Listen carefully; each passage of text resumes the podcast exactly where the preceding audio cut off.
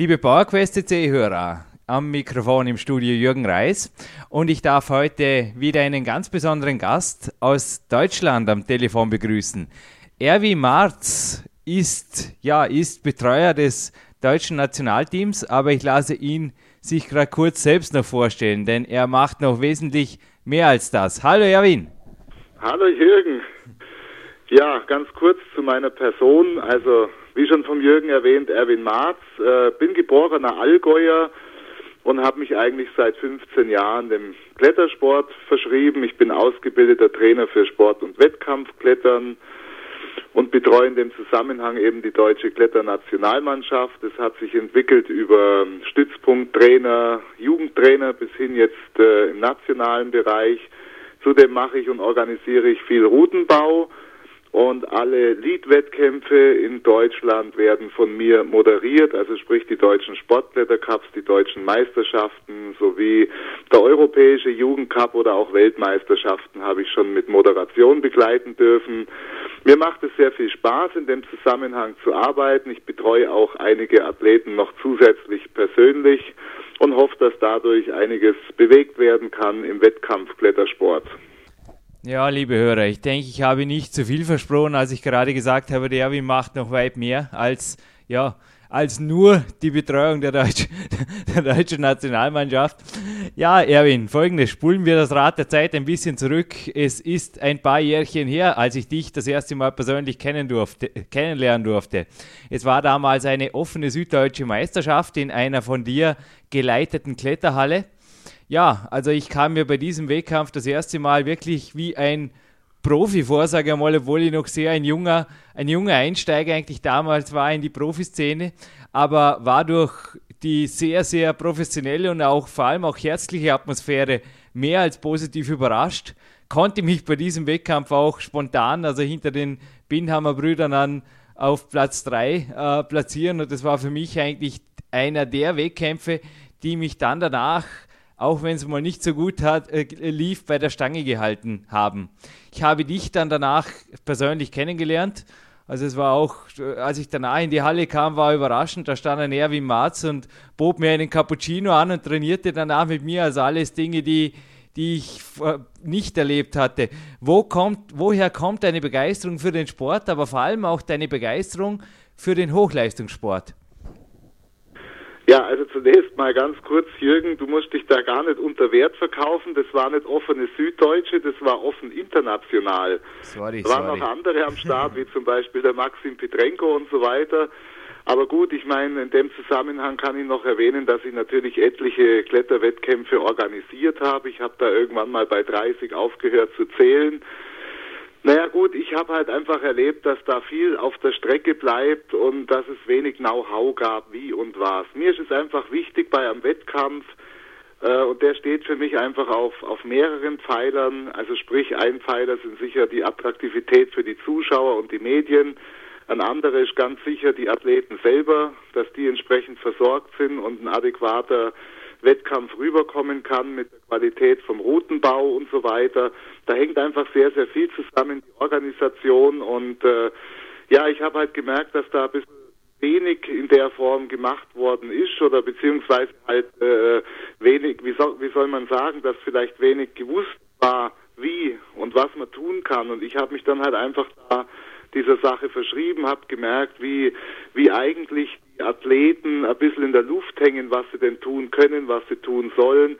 Und durch das, dass ich meine Ausbildung als Physiotherapeut gemacht habe, konnte ich natürlich auch entsprechend mit meinem Know-how anfangen, die, sagen wir mal, damals wichtigen Trainingsanleitungen zu geben. Ich habe sehr, sehr gute Kontakte zum Christoph Bucher, der da schon früher mit Franzosen in Selbstversuchen alle möglichen erdenklichen äh, Sachen gemacht hat, um eben weiterzukommen bei Kraftkomponenten, bei technischen Komponenten. So hat sich das halt weiterentwickelt. Naja, und jetzt bin ich halt mittendrin. Du sagst es, mittendrin. Und was bei, bei dir also auch, ich habe es gerade erwähnt, irgendwo äh, einfach, was mir von vornherein aufgefallen ist, ist, du bist kein Trainer in dem Sinn. Also du, äh, ja, keine Ahnung, wir, du hast auch mit mir ein, ein, Cappuccino getrunken und wir haben halt nebenbei quasi über das Training geredet und ja, du, natürlich haben wir Trainingsinhalte durchdiskutiert, aber es war immer eine, ich sage mal, eine ganz zwanglose Atmosphäre. Vielleicht auch der Grund, wieso ein sicherlich ein, ein, ein, auch was die Persönlichkeit angeht, ein Ausnahmeathlet, der Timo Preußler, sich von dir quasi zum Weltcupsieg leiten ließ.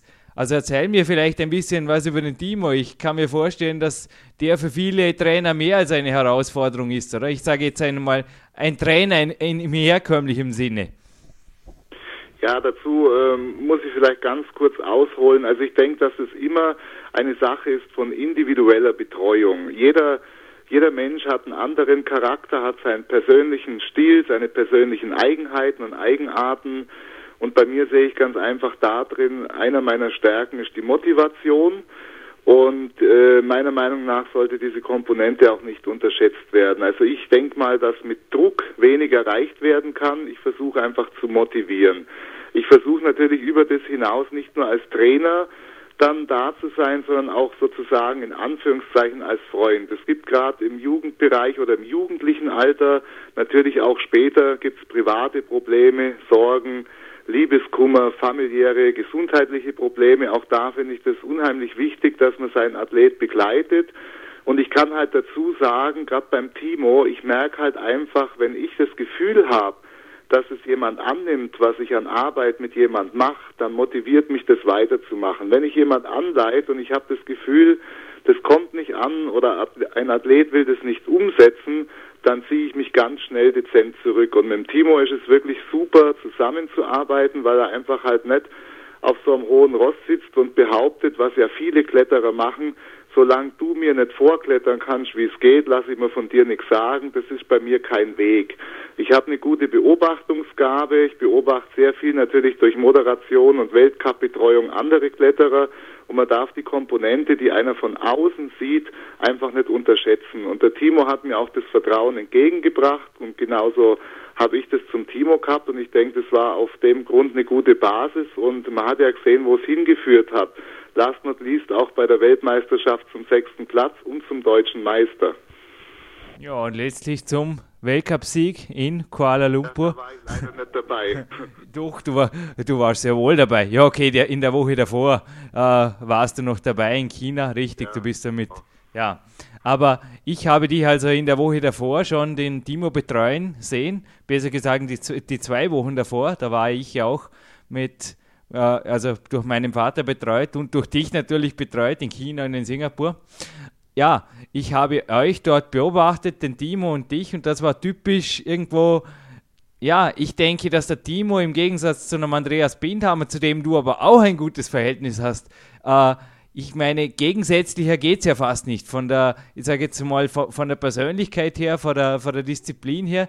Wie machst du das, dass du mit so unterschiedlichen Persönlichkeiten arbeiten kannst. Ich meine, Timo, äh, kannst du vielleicht, ich meine, du kennst ihn besser als ich, aber rein jetzt von meiner Beobachtung her ist er einfach auch neben dem Leistungssport ein klarer Lebemensch, fast ein, ich sage jetzt mal, ich sage zu solchen Athleten fast ein Rocky-Athlet, oder? Der Timo hat überhaupt kein Problem, teilweise nach wochenlanger Auszeit oder noch länger, sich ganz, ganz schnell wieder zu motivieren, fit zu machen und dann aber auch, ja, wirklich reinzuknallen beim Wettkampf. Ja gut, ich meine, es sind das, was ich vorhin schon angesprochen habe, verschiedene Charakterien. Und der Andi ist halt ein sehr disziplinierter, ich sage jetzt mal Arbeiter. Und natürlich hat er durch seine jahrelange Erfahrung auch äh, viel, das er, das er ja dann mit einfließen lässt, das mich natürlich unheimlich interessiert, da an dem Know-how weiterzuarbeiten. Der Andreas ist über das hinaus halt jetzt nicht nur Wettkampfkletterer, sondern auch draußen halt hervorragend und ist halt einfach zum, zum Andreas hat sich halt auch über das hinaus so, so eine Freundschaft entwickelt, ja. Und ich meine, äh, das ist genau der Punkt, den ich vorhin erwähnt habe. Äh, das ist egal, ob ich jetzt mit dir auf einem Weltcup rede oder zum Beispiel mit einem mit einer äh, Angela Eiter, was ja auch schon vorgekommen ist, oder oder auch mit dem Andi oder mit dem Timo. Ich muss mich halt auf die Person einstellen muss einfach das berücksichtigen, was ihnen wert und wichtig ist und vor allem halt, ich kann das ja nur machen, wenn ich die, die Leute über Jahre hinweg beobachtet habe. Und da entdeckt man halt immer wieder da und dort eine Sache, die halt sowohl ein Timo gern annimmt, als auch ein Andreas Bindhammer. Und da habe ich eigentlich wenig Probleme damit. Aber frag mich nicht genau, ich habe kein Geheimrezept wie. Ich versuche mich einfach auf diesen Athleten einzustellen und den entsprechend zu motivieren. Und für mich gibt es im Prinzip keinen schlechten Wettkampf, weil selbst wenn mal irgendwas in die Hose gegangen ist, dann muss man sowas reflektieren und dann kann das durchaus positiv sein und für einen weiteren Weg sehr lehrreich, ja. Für unsere Hörer übrigens Podcast Nummer 50. Das war der Gold-Podcast vom Andreas Bindhammer. Für alle, die sich da jetzt noch ein genaueres Bild über diese Athleten, über diesen Ausnahmeathleten machen wollen. Aber zurück zu dir, Erwin. Ich meine, du hast vorher erwähnt, die Kletterer, die sich von den Trainern nicht sagen lassen, die nicht besser klettern als sie. Ich habe auf der anderen Seite aber als Kletterer auch sehr viele Betreuer und Trainer auch ja, im Umfeld des Weltcups erlebt. Für die bin ich ja, für die bist du einfach erst ein Mensch, sage mal, wenn du im Halbfinale bist oder, oder am besten unter den Top Ten. Ich meine, hier bist du auch das, das krasse Gegenteil. Was hältst du von solchen, äh, ja, auch Tatsachen, sage ich mal, die im Leistungssport vermutlich auch nicht nur im, im Sportklettern gang und gäbe sind? Ja gut, ich denke halt einmal, das hängt sehr stark von der Position oder von dem Stand von dem jeweiligen Sport ab. Also was natürlich für mich sehr gut vorstellbar ist, das weiß ich natürlich jetzt nicht im Detail, dass halt manche Trainerstellen wahrscheinlich nur, wie es halt so üblich ist, mit Erfolg irgendwo sicher sind, ja. Mhm. Das heißt, gewisse Trainer müssen wahrscheinlich einen Erfolg äh, leisten, wenn man jetzt zum Beispiel mal im Fußball schaut oder im Skisport, Skispringen und so weiter. Wenn der entsprechende Erfolg nicht da ist, dann wackelt natürlich auch der Stuhl. Das ist meiner Meinung nach natürlich eine schwierige Situation, aber deswegen sind wahrscheinlich viele drauf aus, dass die Platzierungen stimmen, ja, und legen da vielleicht einen Ticken zu viel Augenmerk drauf, als mit dem Athleten entsprechend halt auf den anderen Komponenten zu arbeiten. Aber das ist natürlich eine heikle Situation, da möchte ich mir jetzt natürlich auch nicht den Mund verbrennen, aber ich denke, dass das oft dazu führt, dass es halt einfach zu viel Druck ist, gell. Nun hast du aber einerseits mit Topathleten gearbeitet, also mit dem Timo oder dem Andreas.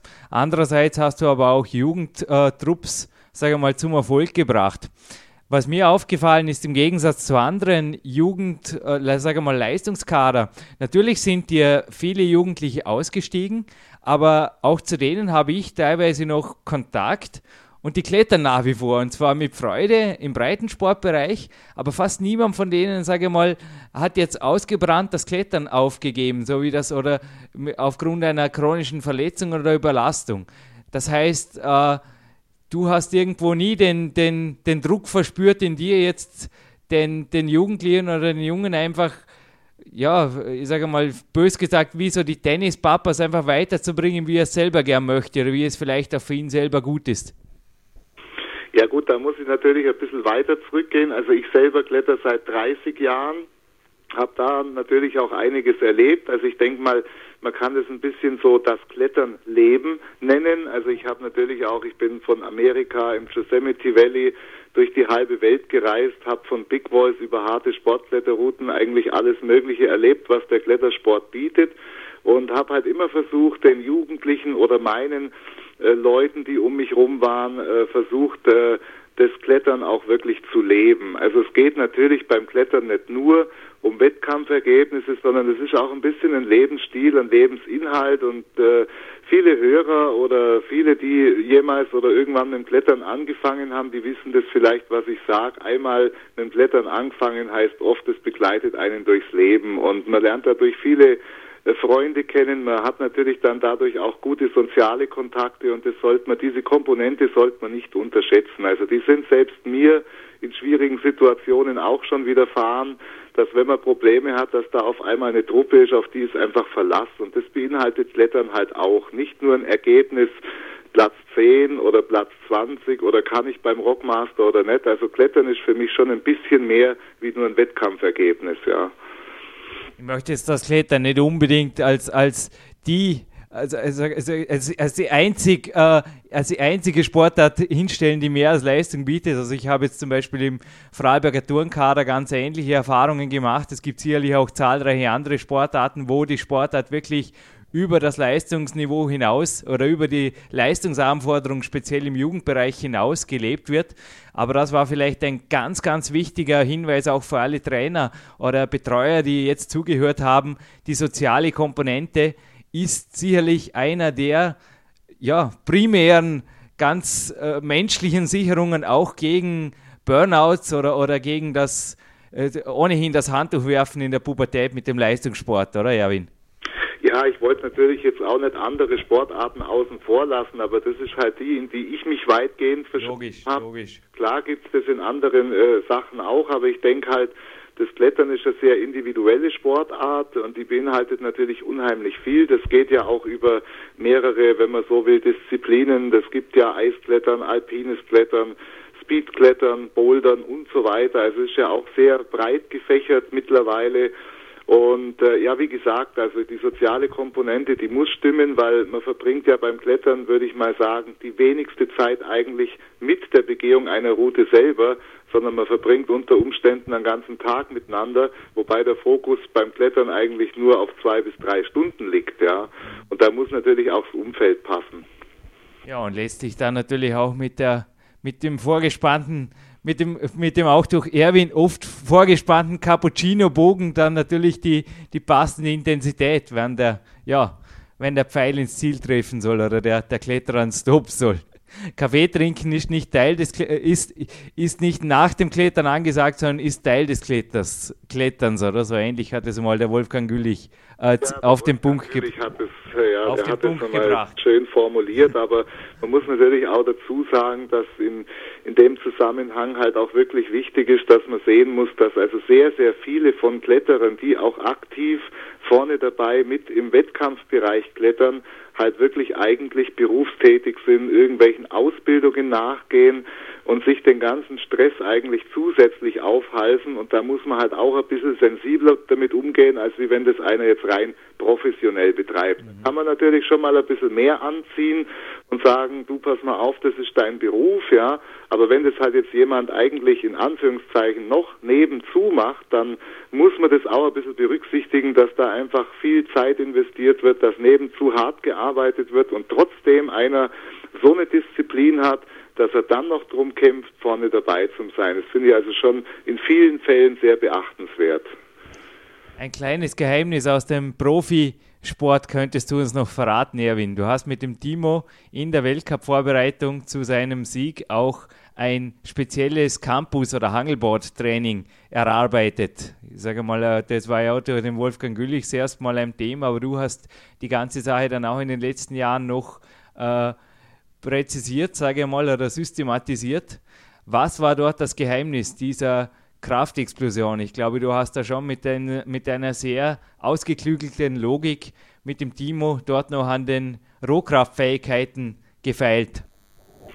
Ja gut, zunächst muss ich mal dazu sagen, dass das mit Unterstützung von Christoph Finkel und von Christoph Bucher in Zusammenarbeit entwickelt worden ist. Und das geht natürlich auch ein, ein, Stückchen weiter, aber du weißt selber, das, was man veröffentlicht mit Campus Sport Training, da muss man vorsichtig sein, weil es ja doch auch ein bisschen äh, sehr verletzungsgefährdend gerade im Jugendbereich abläuft. Wir selber haben dann eigentlich sind hergegangen und haben im Prinzip mehr oder weniger eine Schwächenanalyse durchgeführt. Und meiner Meinung nach ist es halt mal unheimlich schwierig, an den Schwächen zu arbeiten, weil da halt meistens die Motivation fehlt und da versuche ich halt auf dem Weg, das dann natürlich auch ein bisschen authentisch beim Klettersport rüberläuft, einen Weg zu finden, an den Schwächen zu arbeiten, die gleichzeitig natürlich auch in gewisser Weise, wenn man das mal so formulieren darf, auch Spaß machen.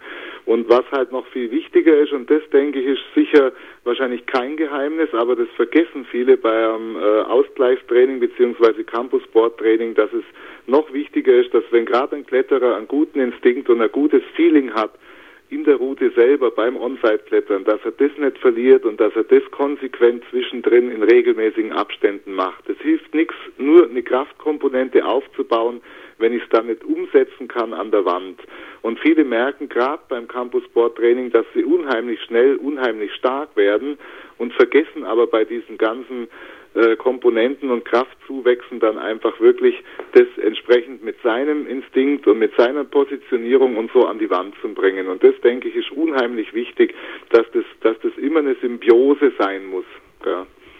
Ich kann das bestätigen mit dem unheimlich schnell, unheimlich stark werden. Also das Campusboard ist da wirklich ein, ja, ein tolles Instrument, wo der eigene Körper einfach eine hohe Intensität bietet.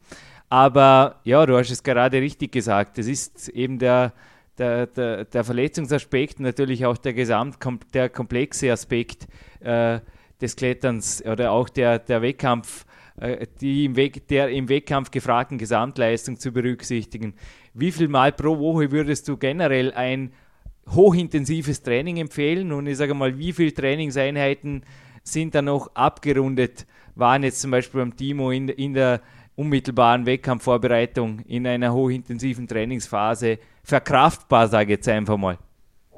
Ja gut, das kommt natürlich dann ein bisschen drauf an, wo und wann man den Fokus legt, aber ich sage mal, mehr wie dreimal intensiv an Bord, das geht gar nicht. Also die Regenerationszeiten sind natürlich gerade in der maximalen Belastung unheimlich wichtig, ja. Und natürlich dann fürs Feeling, für einen Ausgleich natürlich auch im Boulderraum und an Routen vielleicht maximal noch zweimal. Also wir haben eigentlich nie mehr wie vier bis fünf Einheiten in der Woche gemacht. Das im Berufssport wohlgemerkt. Ja. Ja, also es gibt sogar äh, auch von, von englischen Kletterprofis, die zu den stärksten überhaupt, was die Maximalkraftkomponente angeht, gibt es Statements, also von einem Ben Moon oder einem Jerry Moffat, die sogar bis zu vier Ruhetage nach einem harten Campus-Sport-Training äh, ja, befürwortet haben. Ja gut, ich meine, da muss man natürlich sehen, was ist es für eine Einheit. Wir haben natürlich oft, ist es auch passiert, dass wir in der Woche nur mal eine hatten oder maximal zwei. Das kommt natürlich darauf an, was macht man während dieser Einheit dann an Bord und was geht vorweg und nachweg mit Bouldern zum Beispiel, ja. Mhm. Das ist also, äh, ich meine mal, nur selten passiert, dass wir jetzt ausschließlich nur an Bord waren. Ja, das, das ging immer noch ein bisschen was ja. im Boulderraum mit dazu. Gell? Ja, es, also das, es existiert bei mir nach wie vor nicht. Also ein, ein, ein reiner Hangeltag, den, den, keine Ahnung, das habe ich glaube ich noch gar nie gemacht. Das, ja. das gibt es nicht. Was natürlich auch noch, äh, denke ich mal, eine wichtige Komponente ist, das ist dann das Grundlagenausdauertraining, was jetzt ich nicht in eine Trainingseinheit mit aufnehme, wenn ich spreche von vier bis fünf Einheiten die Woche. Das heißt, dass zwischendurch natürlich einmal geradelt wird oder gejoggt wird mhm. oder im Schwimmbad was gemacht wird. Also man darf auch immer nicht unterschätzen, dass die konditionelle Fähigkeit gerade im Grundlagenausdauerbereich auch passt. Gell. Ja, das hat uns auch der, der, der François Legrand in einem Interview auf diesem Portal, das wir in Kürze veröffentlichen, hat er uns bestätigt, dass also gerade im Kraftsport das ganz, ganz wichtig ist, auch in seiner gesamten Laufbahn. Er hat gemeint, nur die, die Kraftsportkomponente oder nur das Hochintensive, egal ob, ob wir jetzt verklettern, Turnen oder, oder Bodybuilding sprechen, ist zu wenig. Ist zu wenig für ein gesundes Leben und auch für einen gesunden, starken Organismus mit einem entsprechend gerüsteten Immunsystem genauso wie natürlich dann noch eine Komponente und dann sehen wir ja schon, das hört nicht auf wie die Ernährung, ja. Ja, also das schließt, rundet die Sache ab. Wer, äh, ja, wenn du, wenn du jetzt gerade auf das Thema mal kommst, ist ganz interessant. Bisher war eigentlich ich eher der, der, der irgendwann einmal angefangen hat, davon zu sprechen. Gell? Na, äh, wie, was sind da deine Erfahrungen? Speziell im Jugendbereich kann ich mir auch vorstellen, dass es oft nicht so einfach ist, da irgendwo einigermaßen eine Linie reinzubringen? Oder wie, wie, wie sensibel oder wie beeinflussend gehst du da überhaupt vor als Trainer? Ja gut, also ich mache es natürlich, äh, ich sage jetzt einmal immer auf Deutsch gesagt, so schnell wie möglich. Also je schneller ich mit Jugendlichen, die anfangen, auf das Thema kommen, desto unproblematischer ist es meistens. Wenn es dann einmal schon eine Weile lang läuft oder man sieht vielleicht, dass da vielleicht irgendwelche Diskrepanzien auftreten oder Probleme, dann versuche ich natürlich sensibel an das Thema ranzugehen und meistens fange ich einfach damit an, ihnen mitzuteilen, dass sie ja eigentlich gehen wir mal jetzt weg vom Fastfood und so weiter, das darf eigentlich jetzt kein Thema sein, aber eigentlich dürfen sie ja so gut wie alles essen. Sie müssen es nur bewusst machen, zum richtigen Zeitpunkt und unter Umständen ein bisschen trennen. Und das führt eigentlich meistens schon dazu, dass die Leute bereit sind, mit am Tisch zu sitzen, dass sie interessiert sind, weil der, der verbietet mir jetzt ja erstmal nichts, sondern der erzählt mir tatsächlich, ich darf eigentlich alles essen. Und ich fange halt erstmal damit an, das ist halt relativ leicht, ihnen mitzuteilen, sie sollen in der Früh gescheit essen, sie, sie können Mittag noch einigermaßen essen und sie sollen halt abends weitgehend auf schwere Kost verzichten, ja, und dann hat man schon mal einen relativ guten Zugang. Das ist meistens eigentlich nur eine zeitliche Umstellung zunächst mal. Tiefer geht's dann natürlich erstmal, wenn man überhaupt an denjenigen rangekommen ist. Ja. Mhm. Das ja, ist meine denk... Erfahrung und ich finde, das ist am Anfang auch ganz okay so, weil du kannst einen Jugendlichen, der eigentlich drei Jahre McDonalds gewohnt ist, nicht auf einmal das verbieten und dann äh, im Prinzip nur noch einen Salat vorsetzen. Das kannst du nicht machen wird auch nicht leistungsfördernd sein, vor allem nicht motivationsfördernd und ja, wie du es gerade erwähnt hast, vermutlich eine sehr, sehr sensible, individuelle äh, Schiene, speziell auch im Jugendbereich. Es gibt auch Jugendliche, die futtern rein, was sie können und haben wirklich Probleme, überhaupt ein bisschen zuzulegen. Gell? Das ist halt auch wieder individuell total verschieden. Es gibt welche, die essen nicht viel und, und nehmen immer mehr zu, was dann natürlich immer noch eine Komponente ist, eine sehr wichtige. Die Jugend macht halt gern Partys. Und wenn wir jetzt mal sagen, weißt der Alkohol am Abend, den unterschätzen halt viele, gell? Ja, klar, ich meine, es sind Trinkkalorien, es sind auch mit Bier kommen oft noch ordentlich Kohlehydrate und negativ Hormon beeinflussende Komponenten dazu und ja, und gemi gemixt und vergessen, dass sie trinken auch, gell? Eben, ja. Eben, ja. Speziell Trinkkalorien werden halt einfach nicht wahrgenommen und das ist oft schon ein Thema. Vor allem wird einfach die Kalorienkomponente, ich glaube, des Alkohols auch ein bisschen vom Körper vermutlich irgendwann nicht mehr wahrgenommen. Aber zurück. Auch noch der falsche Zeitpunkt und wie gesagt, das ist natürlich auch nicht überhaupt allgemein nicht leistungsfördernd. Das ist, glaube ich, bekannt. Gell? Naja, ich würde sagen, kommen wir zurück zum Sportlichen, zum Abschluss noch. Mhm. Erwin, informier uns kurz. Ich meine, du hast uns schon äh, im Einstieg also einen Überblick über deine Multitätigkeit gegeben. Informier uns bitte kurz über deine momentane Situation und ein bisschen was über deine Zukunftspläne. Wo darf ich wieder dieses Jahr im Weltcup mit deiner Betreuung, wo darf ich mich jetzt schon anmelden, weil du dabei bist, weil es mir dann eh ganz, ganz sicher gut läuft. Erzähl uns ein bisschen, was du dieses Jahr vorhast, wo du moderierst und wo du, wo du sonst noch schwer aktiv sein wirst. Ja gut, also was jetzt schon einmal relativ sicher ist oder beziehungsweise ganz sicher ist, dass ich wieder die deutschen Sportklettercups, also alles, was eben im Lead, im Vorstiegsbereich, im Wettkampf bei uns in Deutschland abläuft, das wird von mir moderiert, also die deutschen Sportklettercups sowie die deutschen Meisterschaften und dann haben wir auch ein EYC in Wuppertal, den werde ich als Moderator begleiten. Dann haben wir jetzt unlängst die Gespräche geführt über die Weltcup-Betreuung. Da muss man aber sagen, da müssen wir noch die Termine abstimmen mit Christoph Finkel und Maxi Klaus eben, was sicher ist, dass ich den Auftakt, den Liedauftakt in China begleiten kann. Also was danach kommt, kann ich jetzt wirklich noch nicht genau sagen, weil wir das eben zu dritt koordinieren. Wir haben ja in Deutschland keine feste Trainerstelle, wir arbeiten auf Honorarbasis. Ja, und dann natürlich, wenn die Outdoor-Messe zustande kommt, werde ich da wieder als Routenbauer und Moderator zur Verfügung stehen, aber da weiß ich jetzt noch nicht sicher, ob in Friedrichshafen der Wettkampf stattfindet oder nicht, aber ich denke mal schon. Naja, und selber momentan leite ich das Blätterzentrum in Frankenthal und wie sich das weiterentwickelt, das kann ich jetzt beim besten Willen noch nicht sagen. Auf jeden Fall ein sehr, sehr aktives Jahr mit Moderation, Routenbau und Weltcup-Betreuung im Klettersport. Das steht fest. Alles klar, Erwin. Informier mich bitte früh genug, was sich im Friedrichshafen in der Vorplanung rührt, weil das kann für mich wirklich ein Grund sein, dass ich dieses Jahr wieder statt nach Serre Chevalier zu dir nach Friedrichshafen komme, ganz im Ernst. Also es wäre wirklich, wenn du dort in der Funktion, wie du es eben gesagt hast, fix aktiv bist, wäre es für mich ein Grund, dieses als ja, als Saisonhöhepunkt Masters in meine Jahresplanung aufzunehmen. Würde mich freuen. Ja, und wie schaut es aus in China? Sieht man dich da auch? Zum Saisonauftakt nicht, das ist mir noch zu früh, vor allem auch für einen Bewerb zu weit, ehrlich gesagt. Also es ist einfach, ja, für mich, äh, ja, also der, den Saisonauftakt im Weltcup werde ich in Chamonix machen. Hoffe, du bist mir nicht böse. Um Gottes Willen. In Aber Chamonix war ich auch schon zweimal und würde mich natürlich aufs dritte Mal freuen, weil das immer ein besonderer Wettkampf ist. Auch im Zusammenhang natürlich mit dem Nationalfeiertag und dem großen Feuerwerk war das jetzt immer eine tolle runde Sache in Chamonix. Ja, also gewaltig. Ja, also ich hoffe auch, wir haben einigen Hörern jetzt äh, einige tolle Zuschaumöglichkeiten gegeben, um mal die, Welt, die Weltelite im Klettersport live zu erleben, für die, die es noch nie gesehen haben. Und natürlich vielleicht auch den Erwin Marz in Action zu erleben. Erwin, vielen Dank für deine kostbare Zeit. Und ja, bleiben wir noch kurz an der Leitung. Äh, ich bedanke mich und wünsche allen PowerQuest CC-Hörern Motivation aufsaugen und weiter trainieren. Ja, danke Jürgen.